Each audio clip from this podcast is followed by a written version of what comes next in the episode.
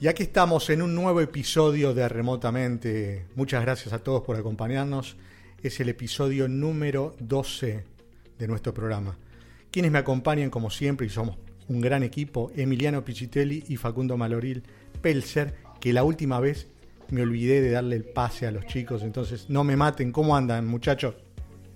¿Cómo va? ¿Cómo va, Dani? Sí, sí. Bueno, por suerte ahora nos nombró, ¿viste? Me mataron la otra vez, pero fue tremendo. Por, por, dos días no me hablaron. Y un par de, días más también. ¿Cómo van? Buenas tardes. El, club de fans de Emi y el mío se este, preguntaban por qué, por qué no nos había nombrado. No, pero sí lo nombré, me olvidé de que, hablen. ¿no? se enojen conmigo, hago lo que puedo. Tengo, tengo limitaciones, disculpen. No, no hay problema. ¿Eh? No, hay problema, no ¿Cuáles son nuestras vías de contacto? El sitio web es remotamente.co. El Facebook nuestro es remotamente ok y nuestro Twitter es arroba remotamente. Pichitelli, ¿cuál es nuestro canal de Telegram? Telegram, remotamente ok también, pueden ir al canal, ahí todos los días estamos pasando novedades y quién, quién va a ser el invitado próximo, ¿no? En este caso también un gran invitado, como venimos, sin bajar el nivel, así que bueno, eso te dejo a vos, obviamente. Bueno, siempre es un gran gusto que nos damos poder conocer y entrevistar y tener más información respecto de, de los referentes de la industria de la ciberseguridad en nuestra región, ¿no? El invitado de hoy actualmente es el CISO de una gran compañía, pero sus intereses y variadas experiencias distan mucho de la imagen convencional que uno podría tener de alguien con su cargo. He aquí con nosotros, en remotamente, el diferente Juan Manuel Paradela, CISO de Falabella Argentina y Uruguay. Bienvenido, Juanma. ¿Qué tal? ¿Cómo andan? ¿Me escuchan bien ahí? Todo perfecto. Excelente. Perfecto. Qué, buena presentación, ¿eh? ¿Te gustó? Qué buena presentación. Sí, totalmente. Bueno, por ahora es el comienzo. Te empezamos mimando, después preparate que se complica. ¿eh? justamente, justamente hablando de los comienzos, nos gustaría saber cuáles fueron tus comienzos. ¿Cómo fue que llegaste a ser eh, el CISO de esta compañía tan importante, no? Bien. A ver, eh, tengo una larga trayectoria eh, mis orígenes, bueno, tengo formación en realidad en, sistemas, en IT. Soy de formación ingeniero en sistemas, recibido en la Universidad Nacional de La Matanza. Segunda, segunda camada, ¿sí? empecé en el año 93, allá hace bastante. Cuando nacimos nosotros, eh, muy bien. Eh, claro, exactamente, sí, sí, me acuerdo que era un punto que conversamos que, más o menos coincidía con, lo que estás comentando. Eh, así que bueno, eh, empecé en Haití, obviamente, pero con el, con el tiempo le fui tomando un poco el gusto, más que nada, temas de, controles, temas de auditorías, eh, marcos regulatorios, normativos, y empecé a meterme de a poco en temas de seguridad en diversas compañías. ¿sí? Cuando hablo de diversas compañías, si bien arranqué sobre todo trabajando en compañías eléctricas, en temas muy lejanos a la seguridad, sobre todo haciendo consultoría en, temas más de ingeniería, en lo que es la parte de eléctricas, muy lejano, pero eh, el primer salto lo di cuando ingresé en una gran compañía como es Telecom, que eh, estamos hablando allá por el año 2004-2005, mm. eh, donde ya estaba a la vanguardia en temas de seguridad. Es hoy, de hecho, hoy mismo es una de las compañías que tiene una de las áreas de seguridad quizás más grandes en el país y más, más desarrolladas y maduras, ¿no? Eh, con lo cual en ese momento entré a codearme con todo lo que tiene que ver con, con la normativa SOX y con, temas de seguridad. Eh, me gustó, me empecé a meter un poco en forma autodidacta y después en un poco más en forma académica. La compañía en su momento colaboró bastante en capacitaciones, con lo cual, eh, nada, hice mis primeras armas en seguridad y tema que después no, fui abandonando. Bien. Después pasaste por un montón, eh, por un montón de, totalmente, compañías. Totalmente. Eh, en distintas industrias, ¿no? Exactamente. Estuve, después de lo que es Telco, estuve en agrobusiness, estuve en industria del entretenimiento, estuve en industria de, lo que es electrónica de consumo, eh, hasta que terminé recalando, también hice consultoría para una Big Four de las más grandes, hasta que, sigo manteniendo, sigo manteniendo esa actividad a, modo de profesional independiente, hasta que recalé aquí en, Falabella donde estoy. Justamente, ¿qué implica trabajar en una compañía como Falabella con la responsabilidad que, que acarrea para, para un cargo así, ¿no? También. Bien, eh, en Falabella, bueno, lo que conviven son, por un lado, varias, varios negocios, ¿sí? No solamente lo que más se conoce, que aquí en Argentina, que es las tiendas, las famosas tiendas Falabella, sino que también es parte de todo el grupo lo que es eh, Sodimac, que también tiene el negocio del retail, pero también tiene sus negocios financieros, que a nivel grupo regional es quizás hoy el que va cobrando más envergadura y dentro de, este, de estos negocios financieros, en lo que es la eh, Argentina, que es lo que tengo en mi ámbito de, gestión, tenemos el negocio de la tarjeta CMR y todo lo que tiene que ver con el negocio de seguros. Hasta hace un tiempito también teníamos lo que era el negocio de viaje Falabella, que fue adquirido por, por Despegar hará unos seis meses, un poquito más. Hmm. Eh, a nivel grupo regional, obviamente sí, el grupo cuenta con Banco Falabella, en, otros países que lo que le da un marco regulatorio mucho más fuerte, con lo cual eh, en materia de seguridad es un grupo que ha desarrollado esta, esta temática eh, con bastante profundidad, ¿no? Por todo lo que, lo que acarrea o, la importancia que tiene la seguridad en lo que es un banco. Bien. Entonces, yendo un poquito a la pregunta, digamos, ¿con qué convivo? Por un lado, el mundo del retail, con el súper dinámico, con cambios en las decisiones de un día para el otro, eh, y con quizás un objetivo en donde el, el, objetivo de negocio es más que nada la venta, la venta urgente, masiva, y por otro lado el negocio financiero, donde básicamente el objetivo es proteger la información confidencial de sus clientes, ¿sí? es decir, es vender productos, servicios, pero lo que más, lo que más valora un cliente es la seguridad de, de lo que está confiando a su, a su proveedor en este caso. Con lo cual debo convivir con ambos niveles de madurez y ambos dinamismos. ¿sí? Eh, bajo mi scope tengo dos, países, Argentina y Uruguay, eh, en donde en Uruguay solamente tenemos tiendas Sodimac y en Argentina conviven el resto de los, de los negocios. Ahí Juan Manuel Facu, acá de este lado. Eh, tengo dos, tengo dos preguntas para, hacerte, te las combino y, bueno, vos elegís el orden. Dale. Eh, ¿Qué es lo que más te costó con tu rica historia, con tu experiencia como contaste recién, que, la verdad lo, hiciste en forma muy resumida y muy humildemente, digo, pero fuiste por todos lados, pasaste por todos lados, tenés una gran, gran experiencia. Contanos qué fue lo que más, lo que más te costó en la adaptación, eh, digamos, al asumir este rol en, en, Falabella. Y por otro lado, que para mí es importante para nuestros oyentes que también escuchen, escuchen tu opinión, eh, si es complejo trabajar en una compañía multinacional? ¿Qué implica eh, tus reportes? ¿Hacia dónde tenés que mirar? Digo, elegí la que quieras, pero por favor contestanos las dos. Bien, eh, vamos en orden. Vamos en orden. Eh, primero, dificultades. Em, primero, temas de cómo, de cómo vender, ¿sí? O, o, quizás uso la palabra, suena mal vender, la seguridad dentro de un negocio tan dinámico. ¿sí? donde de vuelta es, muy sencillo eh, que, el negocio de financiero entienda la seguridad, lo compra, invierte y, se adapta y lo incluye, contra un negocio del retail donde el objetivo obviamente no es la seguridad, entonces hay que demostrar el valor que la seguridad le da en sus operaciones. También tengan en cuenta que dentro del negocio del retail conviven dos realidades. Una, el negocio tradicional, venta presencial, línea de cajas, la tienda, como decimos, y también empieza a cobrar mayor relevancia el e-commerce, donde ahí sí la seguridad ya empieza a ser vista de otra manera, ¿no?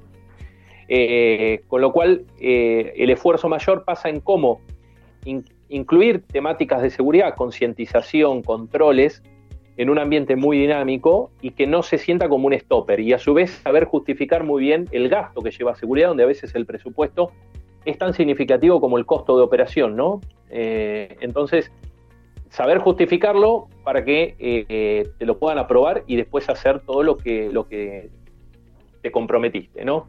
Respecto al equipo, bueno, logré armar en este corto tiempo, básicamente que estoy acá en el grupo, un, un, equipo con bastante seniority, somos pocos en el área, pero logré adaptar al equipo de trabajo para que puedan atacar cualquiera de los negocios. Es decir, como no tengo mucha fuerza de trabajo, lo hice bastante eh, interdisciplinario, en el sentido de que si ante la ausencia de alguno por alguna causa, eh, cualquiera de las otras personas del equipo pueda atender ese frente y conozca la realidad de cada negocio. Es decir, no son, eh, no lo manejo con el concepto de verticales, sino que hoy la persona que está atendiendo el negocio de retail, mañana tranquilamente puede irse al negocio financiero, entender cómo funciona y darle respuesta.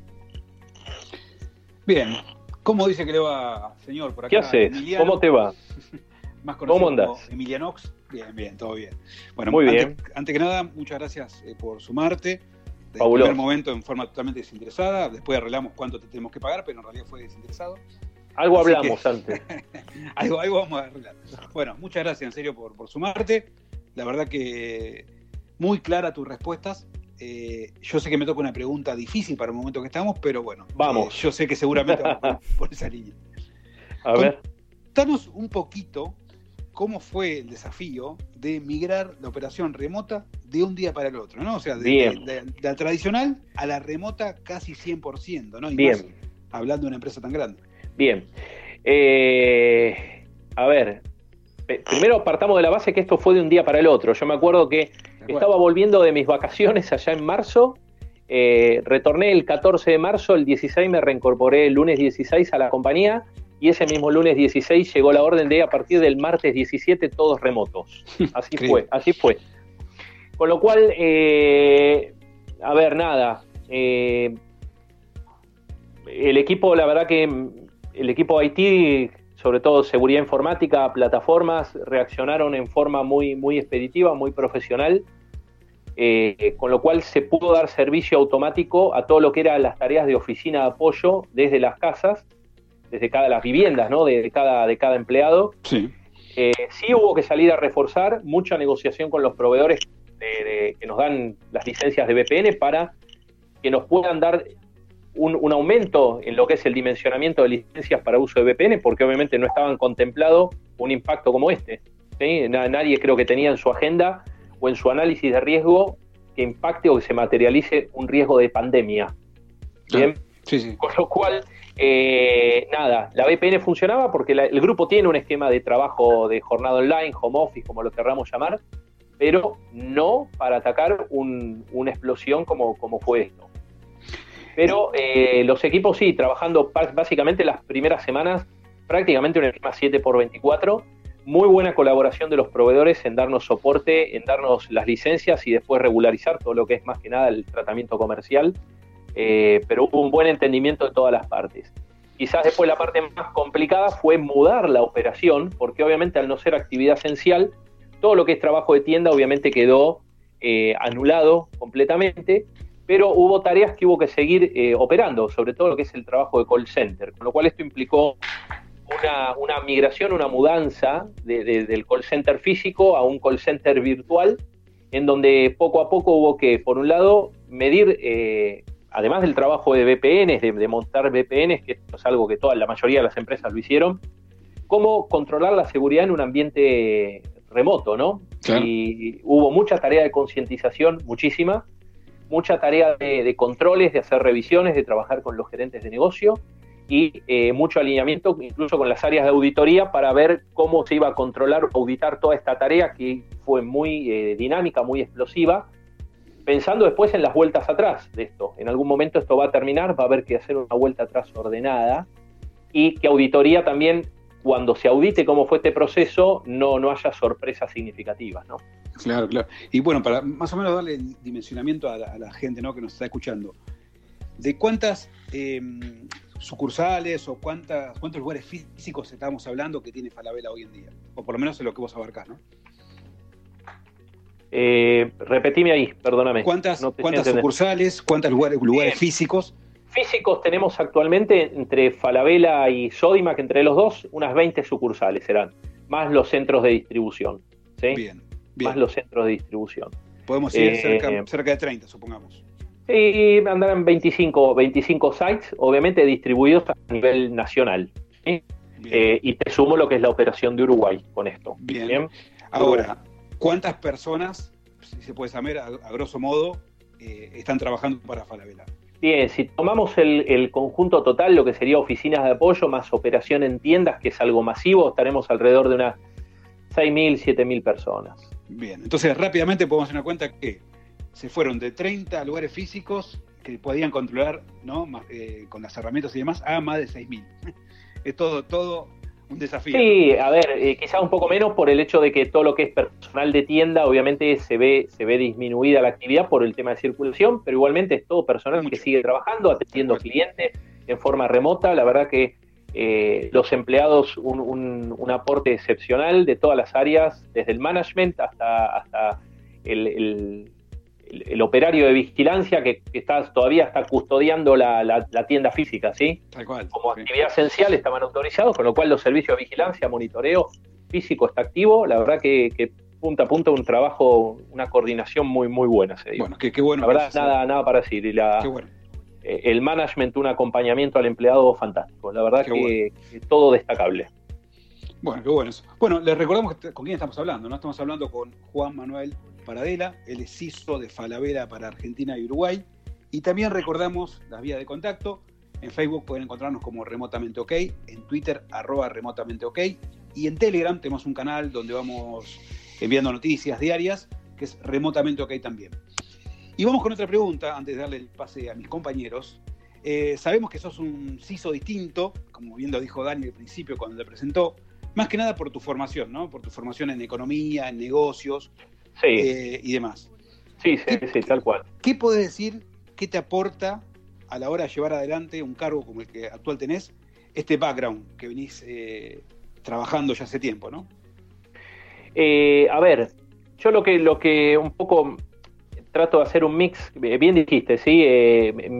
a medida que fue transcurriendo los años, digamos, em, fui tomando cursos quizá de perfeccionamiento técnico, pero también me fui especializando, tomando más que nada cursos académicos en todo lo que tiene que ver management empresarial, temas de, finanzas y de economía y demás, porque es algo que me gusta también. Con lo cual eh, es un, buen desafío, digamos, cómo salir a negociar el área de seguridad ante el top management, ante los comités de directorio, donde hay que ir a defender presupuestos enormes y eh, hay que sumarle mucho sentido común, es decir, hasta dónde la seguridad si lo veo desde un, desde un punto de vista puramente académico, queremos hacer de todo. El tema es que eso se choca con una realidad eh, país, con un contexto económico país que le juega bastante en contra. Creo que no les digo nada, nada raro, ¿no?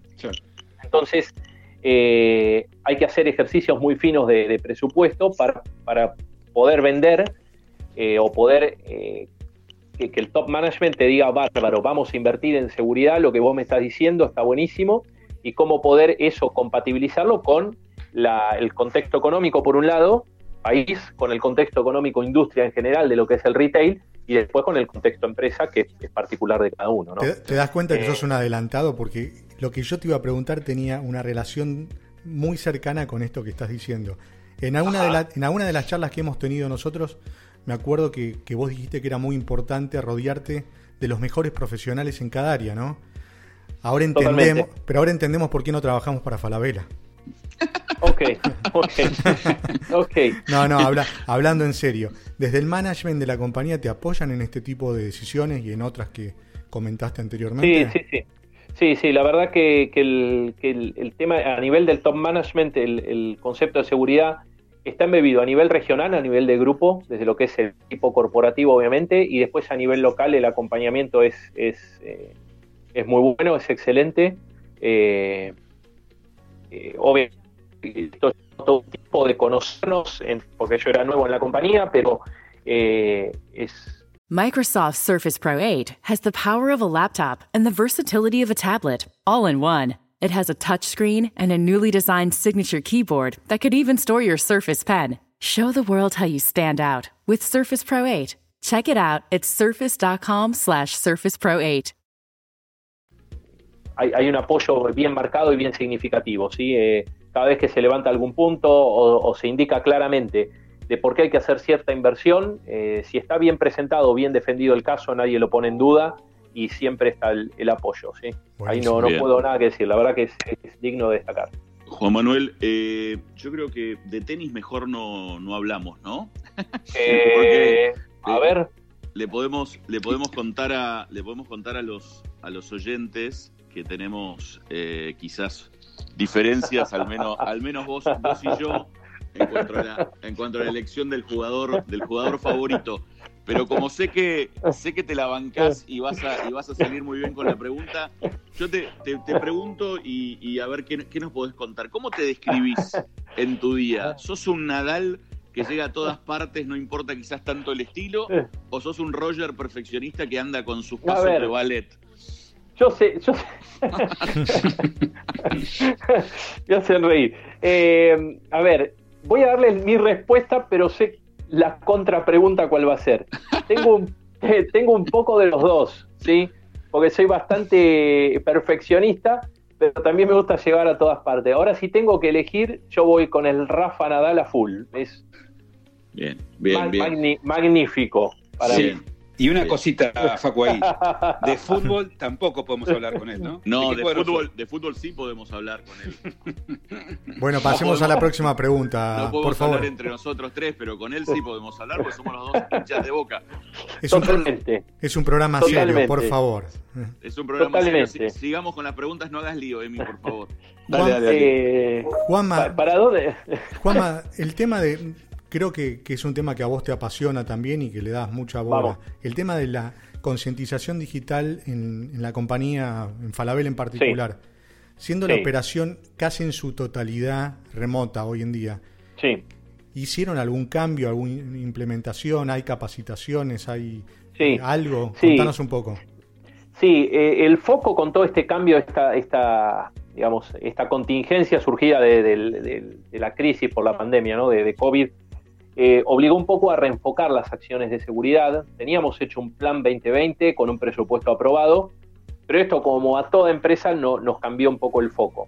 Con lo cual ahora, eh, ¿a dónde nos redirigimos? Por un lado hicimos todo un trabajo muy fuerte a nivel compañía de identificar riesgos emergentes de esta situación.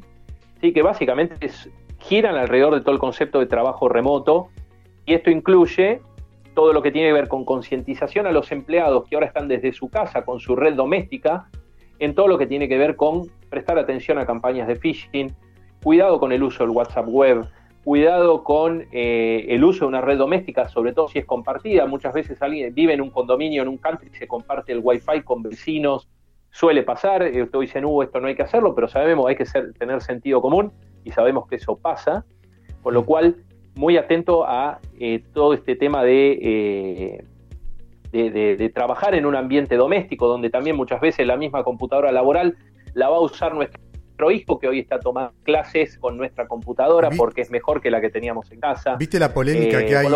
¿Viste la polémica que hay con, el tema de las videoconferencias? ¿Vos recomendás algo? ¿Cómo, es? Eh, sí, a ver, nosotros como, como, plataforma, obviamente tenemos una plataforma que no es Zoom, como plataforma corporativa, que es segura, es, excelente y es la que se recomienda uso corporativo, pero eh, en el caso de requerir el uso de Zoom por alguna cuestión X, hemos dado una serie de recomendaciones que eh, las he tomado del señor Pisitelli. ¿Pisitelli o Pichitelli? Porque escuché Pisitelli por ahí. En Italia Pichitelli, en, en Argentina como quiera. Bien, pero las he tomado, hemos a nivel corporativo se ha tratado el tema, se ha tratado a nivel del, top management. Eh, hemos visto publicaciones, una es la de Emiliano, obviamente, y hemos armado una serie de, banners, de cartelería digital, por decir así. ¿Están pagando los derechos? ¿Pagan los derechos a eh, por esto? No, no, porque le cambié un montón de palabras ah, para no tener que pagar nada. Eh, estás bien asesorado por un abogado. Exactamente. Aparte, igualmente, aparte, igualmente dije que las pensé yo. Em, que son de mi autoría. Em, pero sí, con lo cual concientización hemos hecho muchísimo. Muy buen trabajo en equipo con gestión humana, lo que es recursos humanos y con, la, con las áreas corporativas en general. Así que, que, fue todo muy, muy bien recibido esto. Ahí, Juanma, quiero volver a un tema, digamos, Lo, lo, dijiste, lo dijiste más arriba, pero me parece importante para los oyentes para que quede claro. Eh, obviamente están, están trabajando fuertemente desde sus casas eh, y todo el tema del e-commerce está, está, digamos, eh, muy, muy vigente. Entonces me gustaría, un poco para, para, incluso para el usuario final, digamos, ¿no? Pero digo, contanos un poco si tuvieron que toquetear algo acá, toquetear obviamente en el buen sentido, digamos, en los procesos, tuvieron que, pensar cosas nuevas o, quizás eh, no, no, no quedó alterado de, digamos, lo que hoy por hoy están haciendo en relación a lo que venían haciendo antes de marzo. No, no, en general las áreas de e-commerce era, era una vertical de negocio más. Bien. ¿sí? Es decir, un canal de venta más. Básicamente los canales de venta en el retail son la venta presencial en línea de cajas, lo que es el e-commerce y lo que es la, venta a distancia, ¿sí? a través de un call center. Con lo cual estos dos últimos siguieron con su operatoria normal, obviamente reforzando lo que es la tecnología para poder soportar un caudal de clientes que puede verse eh, acrecentado. Y después reforzar obviamente el canal logístico. Al respecto de este último, creo que es hoy, hoy un punto que afecta, eh, lo, lo, estuve escuchando estos días, cómo se está viendo perjudicado eBay y Amazon en donde la gente está pidiendo, sobre todo Estados Unidos, ¿no? Eh, volver a las tiendas físicas porque ¿dónde está el punto de fallo? En la logística. Es decir, antes Amazon distribuía un producto comprado en su tienda virtual en un transcurso, en un plazo de dos días, se fue a un par de semanas, la gente obviamente acostumbrada a los dos días dijo esto no y está pidiendo la apertura física de tiendas. Claro. Y la logística creo que es un tema a resolver, es un desafío que tienen todas la mayoría de las empresas eh, que se dedican al e-commerce, que es algo que va cada día creciendo más. En algún momento, creo que si graficamos la curva de, venta o, la, venta del canal presencial al canal electrónico, en algún momento se van a cruzar. Eh, es decir, la venta electrónica va en crecimiento, la venta tradicional va, va en decrecimiento. Todavía no lo veo en el corto plazo, pero se va a dar eso en donde uno compense al otro y lo, y lo supere pero creo que el desafío está en la logística, en cómo hacerlo más eficiente, en cómo hacerlo menos costoso. Hoy se lleva un porcentaje, ¿no? Esto no, no, es solo de, la empresa, pero es, es un punto a, considerar, ¿no? El tema de logística eh, es un punto a, tener en cuenta. A eso, a eso apuntaba porque efectivamente, digamos, sin dudas, eh, lo, que, lo que se puso eh, no, no solo quizás con la compañía tuya, sino con otras, lo que se puso muy en juego en toda esta cuarentena es yo compro algo, parece que el proceso no ha variado y está todo bien, pero claro, al momento de esperarlo en nuestras casas encerrados, quizás ahí, ahí esa variable eh, que forma parte del proceso de compra, si quieres la entrega misma, eh, pero bueno, por eso, por eso te preguntaba para, para, para, que lo marcaras y obviamente tu opinión y tu experiencia es, es muy, muy valiosa. Sí, sobre todo lo que es después el servicio postventa de ese producto, en el sentido si hay que hacer un cambio, una devolución. Son todos procesos quizás que en el acto de compra uno no lo considera hasta que le llega el producto y no es lo que esperaba. De hecho, fíjese que Mercado Libre, hoy quizás el, el número uno, podemos decir, en lo que es venta electrónica, eh, ha desarrollado su negocio con bastante, con bastante certeza ha hecho mucha publicidad de, justamente el tema logístico, publicidad reciente de cómo si no, no es lo que esperaba, lo devolvés fácilmente, ¿no? Claro. Eh, fíjese que es algo que es normal en lo que es esta industria. Me ha pasado en otro trabajo anterior que se dedicaba a lo que era electrónica, electrónica de consumo, donde el tema postventa era, era uno también de los puntos críticos de la compañía.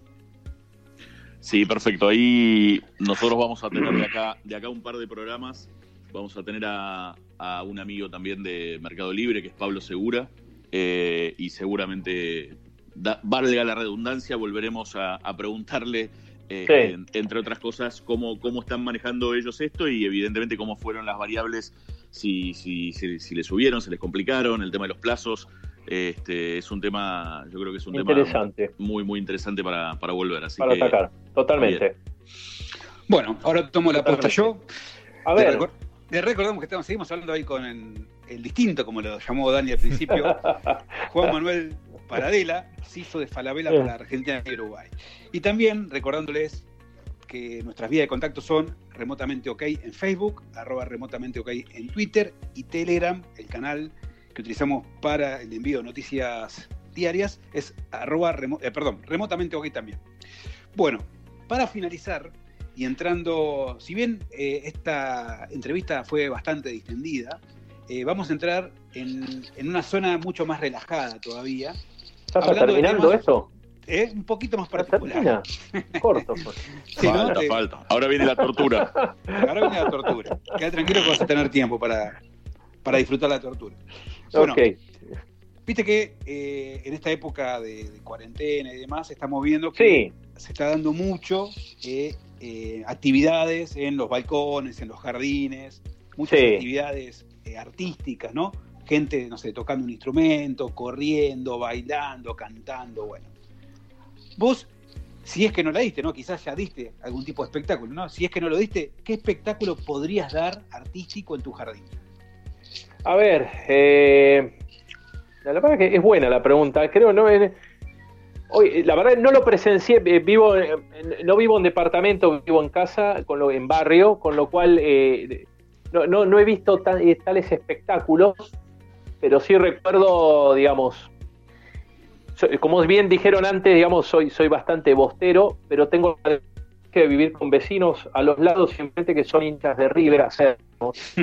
recuerdo, recuerdo varios eventos significativos donde nos hemos tirado con, artillería pesada, me acuerdo. Eh, bastante, ¿eh? bastante. Sobre todo en eventos de Copa de las noches, las viejas noches de Copa Libertadores. Em, ¿Con qué podría sorprender? Eh, Yo creo que lo gastronómico, ¿no?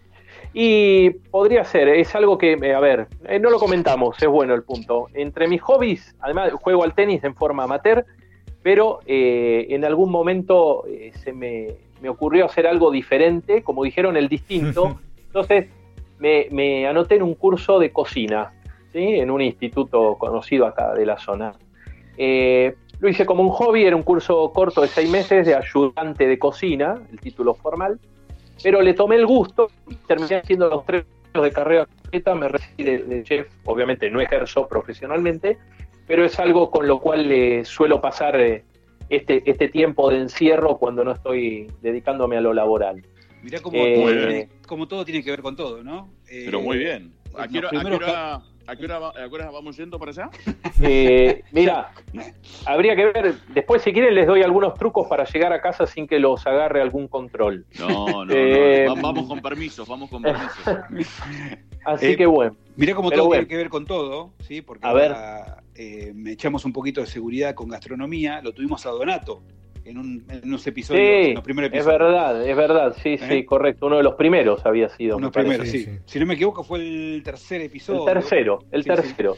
Así que mira vos, ¿eh? Mezclamos un que nos contó, Nos contó cómo, cómo hacer un huevo frito. Desde ese momento que estoy tratando de hacerlo, todavía no me salió tan rico como le sale a él, a Donato. Pero bueno, cuando termine la cuarentena ya no llegará el momento. No, puedes hacer todo bien, Facu, ¿no? No, está muy bien, está muy bien. Juanma, otra pregunta. ¿Qué es, eh, digamos, qué, qué, anécdota familiar divertida, divertida, eh, podés contarnos que te haya sucedido o que te haya tocado vivir en estos días de encierro?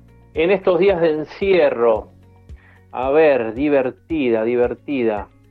Con la familia. estoy pensando, sí, estoy pensando, estoy pensando porque he visto cosas raras Eh, sí, sí, sí, de vecinos que han hecho cosas cosas raras. A ver. No, sabemos si no, no voy a, no voy a, no voy a o no. pensala y, y, para el final, si se te ocurre Para el final, déjeme, déjeme la buscar, porque la verdad estoy, estoy, estoy, viendo a ver si qué tanto puedo contar de una que se me viene a la mente. Viste que hay video, viste que ah. se hacen un montón de videoconferencias ahora, casi, me imagino que tendrás varias por día. Sí, totalmente, sí. ¿Cómo es el tema?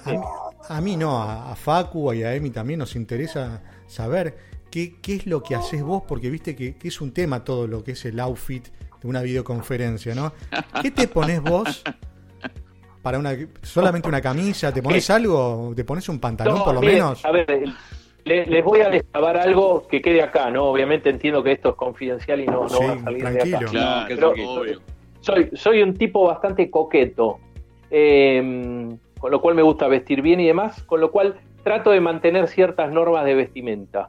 ¿sí? Suena loco, ¿eh? la mayoría anda con la, la tradicional yoguineta y, y la pantufla, pero, pero no, no, no, estoy con mi pantalón, mi, mi camisa y trato de andar unos mocasines, me, me gusta mantener un poco el decoro, pero obvio, es todo respetable. ¿eh? Incomprobable, muy bien. ¿no? Perfume también, todo. Perfume, perfume también, sí, sí, sí. Sí, sí, es, muy, es diferente, ustedes lo dijeron, es diferente. Es diferente. Es distinto. exactamente. Es distinto. A ver, anécdota, vuelvo al punto anterior, voy a descartar al vecino porque digo, no sé a ver si lo escucha, después tengo un problema. Pero, pero no, lo que hice, como les digo, parte de esta coquetería me gusta tener el pelo controlado. Ante la ausencia o imposibilidad de ir a la peluquería, recurrí a mi máquina de cortar pelo Contame eh, cómo te fue, que yo estoy teniendo problemas. Bueno, te cuento. Traté de hacer un corte de pelo como me hace el peluquero, obviamente no me salió. Con lo cual, eh, va, en verdad yo asumí que había quedado bien, pero cuando lo vio mi esposa, eh, lo tomó. no, no, me no, no, no, maestro, no, no, te quedó bien. Por ahí no es. No, no, no es lo tuyo esto. muy eh, bueno, muy bueno. Así que tuve que recorrer a, eh, recurrir a cambiar el número de peine, me fui al peine de 05 y me hice una perfecta bocha rapada. No afeitado, no afeitado. Pero hoy tengo un coqueto corte 05 todo. Así que Eh, pero quedó bastante bien, con lo cual digo, me parece que ahora más voy a recurrir a esto y se terminó la peluquería cuando, cuando recuperemos la normalidad. Bueno, muy bien. Juanma, realmente ha sido un gusto. Hoy tuvimos al distinto en remotamente. Podemos decir eso, ¿no? muchas, muchas gracias, por... Juanma. La verdad, excelente tu onda, tu humor y, este muy, muy buen momento nos hiciste pasar. Así que la verdad, muchas gracias y bueno, y a seguir con todo. Bueno, muchachos, gracias por el, por el espacio, eh, haberme contactado. Eh, sigamos en contacto, me gusta esta actividad. Eh, cuenten para cualquier otra vez. Más, estaría bueno, les propongo quizás hacer alguna con, más de un participante, estaría bueno. Dale. alguna sesión, sesión compartida. esa estaría, estaría bueno. Así que, bueno, les agradezco el espacio la paciencia un poco y, si salió posiblemente. Pero no, me gustó cómo salió. Todo, salió todo. Salió, salió divertido. salió divertido. Así que bueno. Gracias, gracias bueno, chicos, bueno, eh, nada más. Cuídate. Muchas gracias.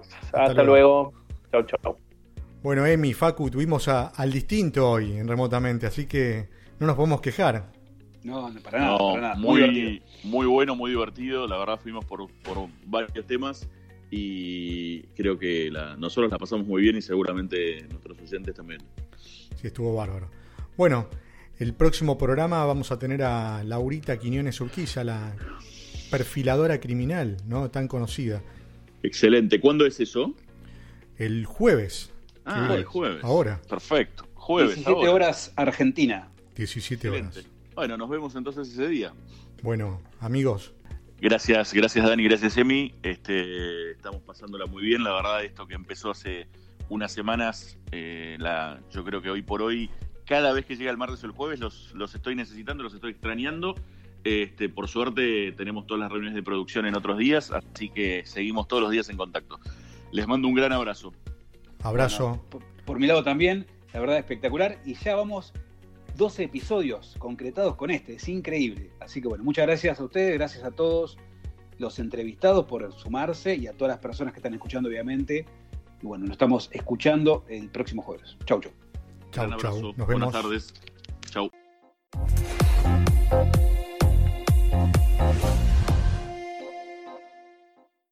When so much of life is about the big moments. It's the details in the all new 2022 Grand Wagoneer that makes the small moments truly special. Take joy in American premium design with available walnut trims and technology, like the available 23 speaker Macintosh reference entertainment system, and with seating for up to eight.